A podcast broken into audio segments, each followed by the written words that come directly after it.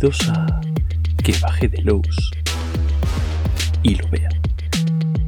El único podcast que le dedica un programa a una aventura y otro a cuatro.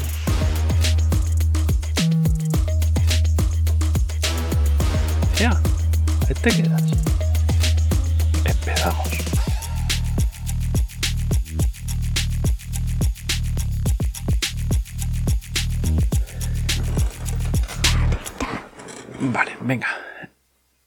Ya lo dije en el anterior programa, me voy a repetir. Cuidadín con esto porque algún spoiler va a caer. ¿Vale? O sea, si queréis jugar la revelación final, o lo saltáis. Voy a. Quiero decir, eh, si eres muy, muy, muy purista, si no, realmente tampoco te, no te voy a hacer tanto spoiler. Hay cuatro aventuras, las cuatro aventuras las voy a explicar un poquito por, por encima pero no voy a entrar en los detalles de yo el asesino es el mayordomo y este tipo de cosas, ¿vale? Mm, y cuando me, flipe de más y tenga que explicar alguna cosa, lo voy a avisar con mis 15 segunditos de, de adelanto y estas cosas, ¿vale? Bueno, antes de nada, antes de empezar con el mundo spoiler, os comento lo que os comentaba en el anterior programa. Graham Wansley escribió cuatro, cuatro aventuras que se vendían en PDF en la página web de Pelgram tú podías comprar las aventuras en PDF. Estas aventuras ganaron bastantes premios, ¿eh? o sea, quiero decir, sobre todo las tres primeras. La cuarta a lo mejor no tuvo tanto bombo y platillo, quizá porque es...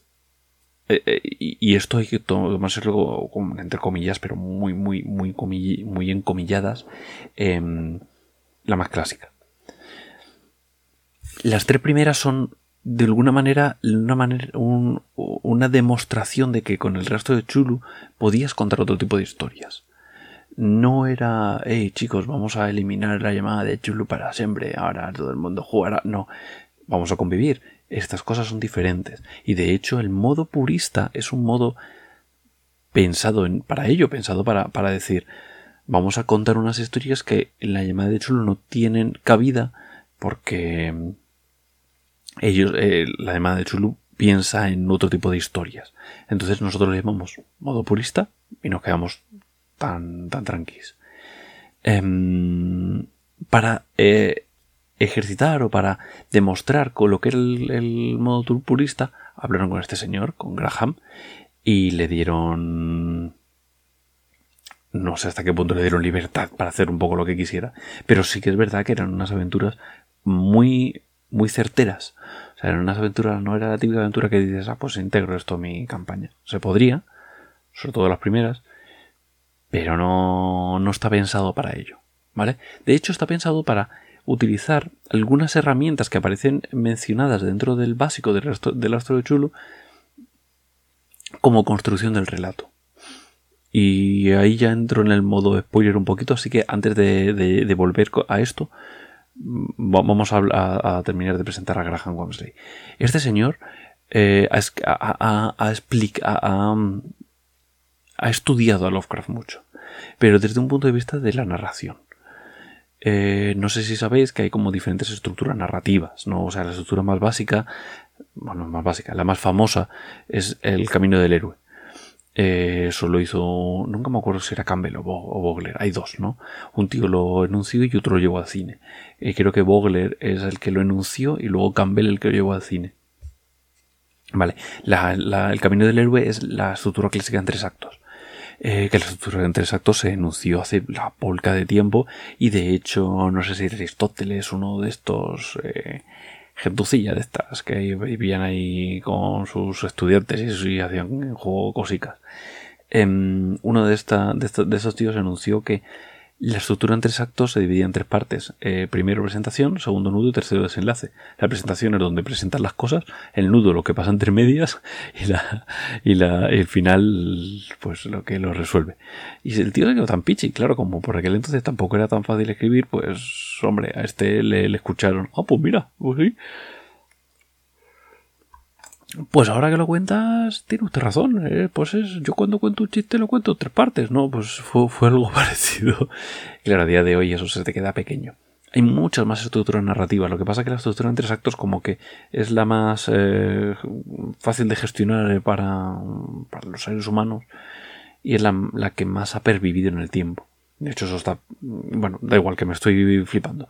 Eh, lo importante es que hay otras. ¿no? Y una de ellas es el descenso a la locura.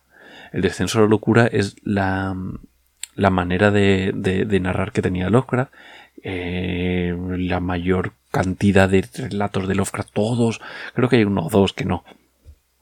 Sobre todo los que hacía de pequeño, que, de, que, eran malos de cojones. Luego cuando ya empezó a, a, escribir bien y...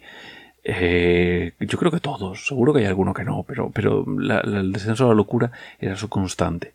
Entonces había un misterio que era inabordable y, eh, y, llegamos, a él. Llegamos a él y en el momento en que ese misterio es inabordable, yo lo descubro y digo, what the fuck, y se me va la, se me va la olla. Descenso a la locura, ¿vale? Bien, eh, Graham quiso integrar esto. De hecho, hay un libro que se llama Stealing Chulu, que es él hablando de la narrativa y de cómo aplicarla a juegos de rol. Aplicarla en general, pero a, juegos de rol, ¿no? Lovecraft Test, que es el... Yo creo que después de Rastro de Chulo es mi juego favorito de asociado a, a los mitos. ¿Qué cojones? Por encima de Rastro de Chulo, a mí los Crafters me parece una gran. uno de los grandes juegos.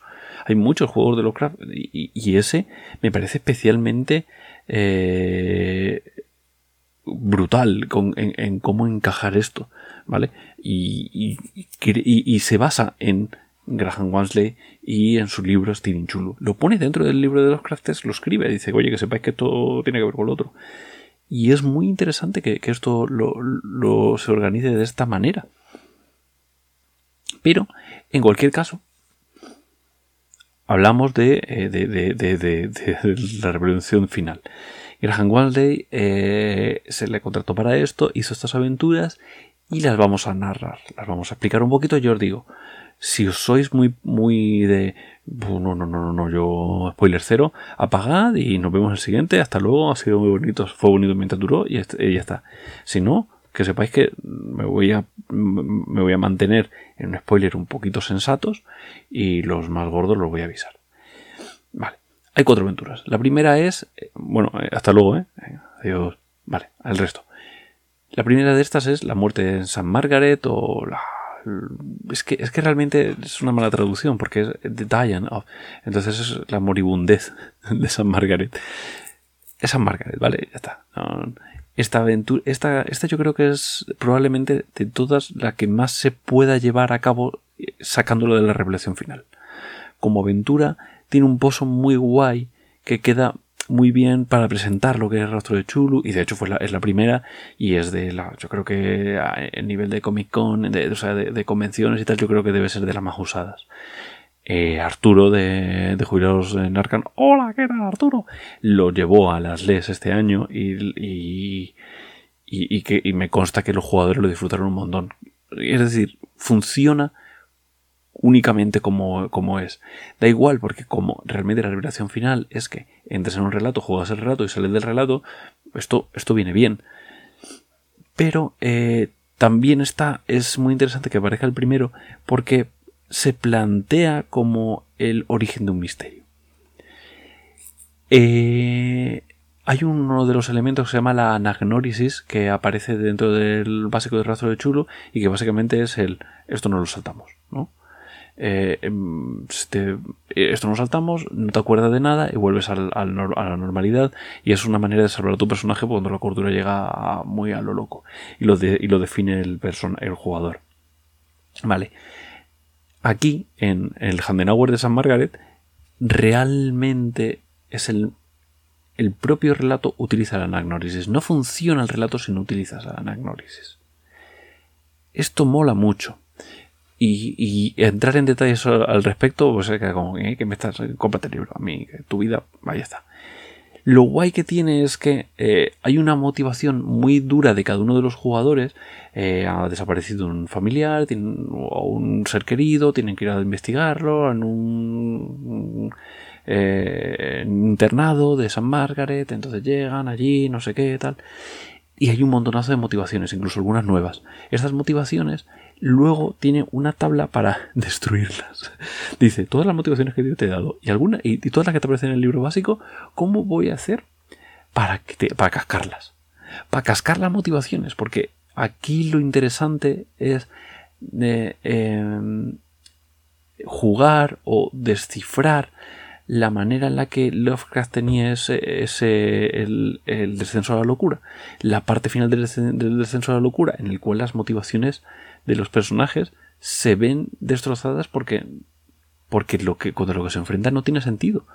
Es tan grande, es tan, que eres tan cagadita de perro delante de Chulu, que, ¿qué vas a hacer tú? ¿Qué vas a hacer tú? Vale, pues hay una tabla que ya solamente para, para imprimírtela y quedártela, o sea, coge a alguien, si no te vas a comprar el libro, tú coges a alguien que se lo... o te quedas en la tienda hasta que veas que alguien lo vaya a comprar y dices, oye, me dejas un momento, ojeas hasta que llegas a este punto, le sacas una foto a la tabla esta y con esto, tío, con esto ya tienes para putear a tus jugadores toda la vida. Ojito que eh, no voy a comentar en qué punto concreto tal, pero voy a leer un texto que me flipó, que me encanta. Ah, esto está en el otro. Esto, no, espérate, que esto está en otra aventura. Perdón que me, que me con mis apuntes. Luego lo dejo, luego lo dejo. Bueno, además de este tema de las motivaciones, hay una, una regla muy concreta que me parece muy guay, que, que es eh, fingir crédito. Es una especie de suplantación de identidad. No sé si os acordáis que crédito es, una, es la habilidad es una habilidad de, investigación eh, que, realmente no es, una no es una, sino que son seis. Tú puedes tener crédito cero, puedes tener crédito uno, crédito...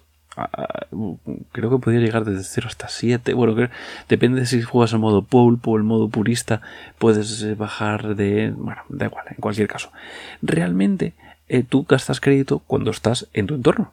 Si tú estás en tu entorno y tú gastas crédito, entonces, pero tú puedes irte a un sitio de mala muerte siendo tú un lord, gastas crédito y lo único que vas a conseguir es que te traquen, ¿no? O que te miren como el pomposo hijo de puta este. Entonces, realmente aquí te plantea una mini regla que no me no creo que sea algo, madre mía, pero sí creo que es muy divertida de jugar, que es quiero fingir que soy otra persona.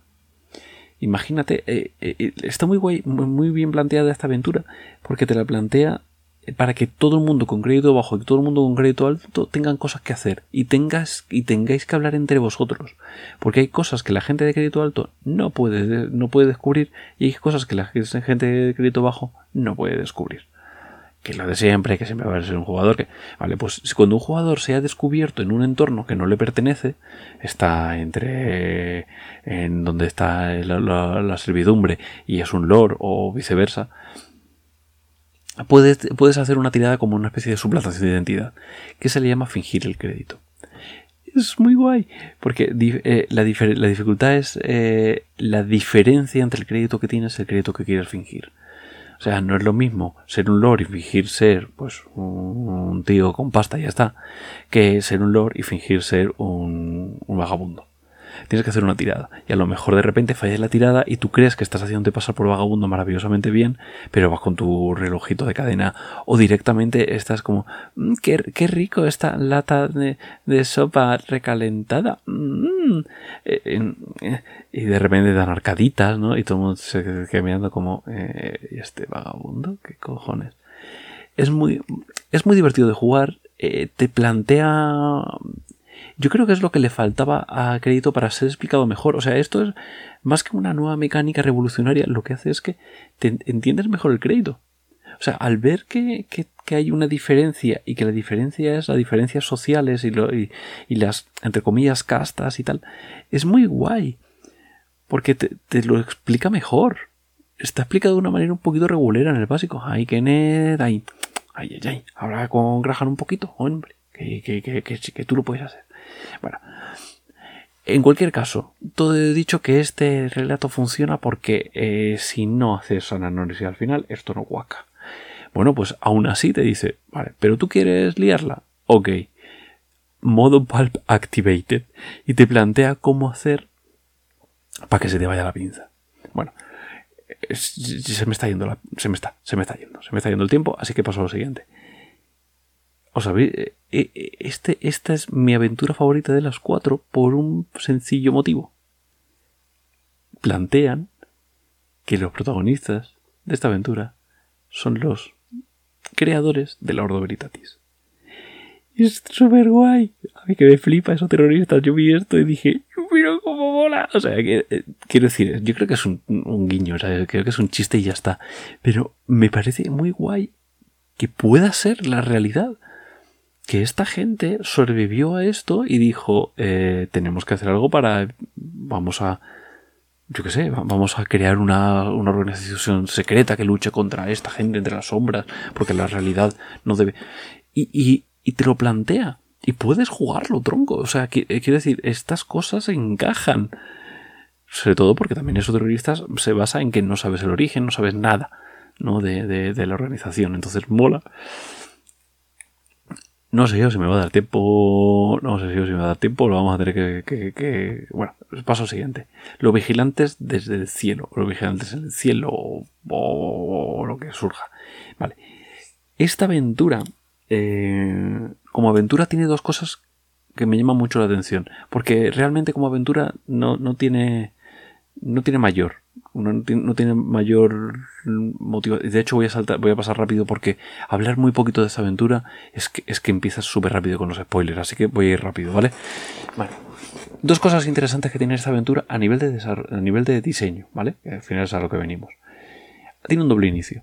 Tú puedes empezar todos los personajes son académicos, todos los personajes son X, y depende de dónde empieces, los, dos, los dos se dan cuenta de algo y encajan en el mismo sitio. Esto es un clásico. O sea, esto yo no creo que todos los que hayamos jugado un tiempo, esto lo hemos jugado en algún momento. Pero está guay que te lo plantee, porque te plantee el, tú puedes empezar desde aquí, puedes empezar desde acá o de dos a la vez. A mí, a mí esto me ha gustado cómo está enfocado. Porque eh, eh, te plantea un, el misterio desde dos puntos de vista y te, y te redondea el misterio. Y, eso mola bastante. Y ahora es cuando entramos en el terreno un poco más de los spoilers. Pero antes de eso voy a leer el textito que, escribió Graham respecto a esta aventura porque me gustó muchísimo. Admito que nunca he conocido un guardián ecuánime, ni a uno que no le gustase confundir a los jugadores. Pero puede que los haya. Me encanta. Me encanta este texto. Eh, si fuera de contexto queda un poco raro, ¿no? Pero es que no quiero contar el contexto. Pero vamos, en cualquier caso está hablando de que, vale, esto se tendría que hacer de tal manera, pero los guardianes ecuánimes o que no quieran confundir a los jugadores, pues pueden sentirse tentados a no hacer esto, etcétera, etcétera, etcétera. Y luego te suelta este, esta perlita de texto que es como riquísimo, hijo. Vale. Y ahora es, ahora sí, los 15 segundicos. Eh, en cuanto yo diga ya, dais el botón de 15 segunditos porque ahora viene el spoiler, ¿vale? Y ya pasamos a lo siguiente. Eh, ¿Estáis preparados? Pues ya. No hay manera de resolver este crimen. Este, bueno, este misterio. Este misterio no se puede resolver. Y esa y es que genera toda la aventura. Es por eso. Es irresoluble. No funciona. Y eso mola un montón. Venga, a lo siguiente. Y ya estaría para que veáis que, esto, es muy rico. Entonces, esta aventura eh, es, una, es la típica aventura un poquito contrarreloj, que eh, cosas que van pasando fuera de mi alcance, bla, bla, bla, bla. Bueno, la tercera aventura, la danza en la sangre. La danza en la sangre es eh, especialmente graciosa y a la vez especialmente frustrante. Yo creo que debe ser probablemente la más frustrante de todas. La que, y claro, entras en un punto entras en un punto de la, de, la campaña en el cual te tienen que machacar te tienen que, curtir el lomo pero bien y la danza en la sangre hace eso de hecho, eh, te plantean un origen, un inicio alternativo que es que empiecen todos mirando una foto están en un pub y hay una foto, ¿vale? El origen es como llegan al pub y de repente todos se encuentran en la foto. Entonces, mm, como asume Graham que, hay jugadores que, que, son un poco cazurricos y cuando tú le dices, tronco, haz por entrar en el bar y mirar la foto. Te van a decir, no, porque yo estas cosas, esto de las, de las escenas dirigidas, no. Entonces te planteo una, una opción alternativa que es que todos miren la, que empezar directamente desde ahí y construir todo lo demás en, en un eh, media res. Porque no hay podcast sin palabra. que es in media res? Empezar en mitad de algo. In media res es cuando una estás viendo una película y empieza con el tío ahí con una moto esquivando coches, disparando a la gente. Bueno, os preguntaréis, ¿por qué he empezado aquí? tres semanas antes. No, eh, eso sería inmedia res. Empiezas en mitad de la, de la faena y luego ya explicas. A veces hay un, flashback, a veces no, pero empezar inmedia res es eso. Es muy típico en las, pelis de acción. Empezar inmedia res. Tú empiezas con, eh, con las pelis de James Bond, todas empiezan inmedia res. Empieza con, con eh, James Bond resolviendo un crimen, se mete de hostias a todo el mundo, una escena súper espectacular, luego el tiro de decreto y ya empieza la peli de verdad. Eso es empezar inmediato, ¿no? Bueno, pues esto es empezar así. Empieza con todos los personajes aquí. ¿Cómo han llegado aquí? Eso lo tiene que descubrir. Y es parte de la diversión. Es parte de la diversión eso. Yo creo y mira que me gusta, me gusta mucho el, inicio oficial, este de todos tienen que entrar en el pub, los que tienen que tal. Me gusta porque porque deja a los jugadores eh, encontrar a su personaje. No es una escena muy de escenas dirigidas, de, yo voy, entro, o esto. Eh, los demás jugadores entienden a mi personaje muy rápido. Pero mola más, es más desconcertante, y para esta aventura es mola que sea desconcertante empezar en este punto. Empezar en el punto en el que estéis delante de la foto. Eh, ¿Y qué hacéis? No entro en más spoiler. A nivel de dinámicas, a nivel de mecánicas, no hay mucho más que ver.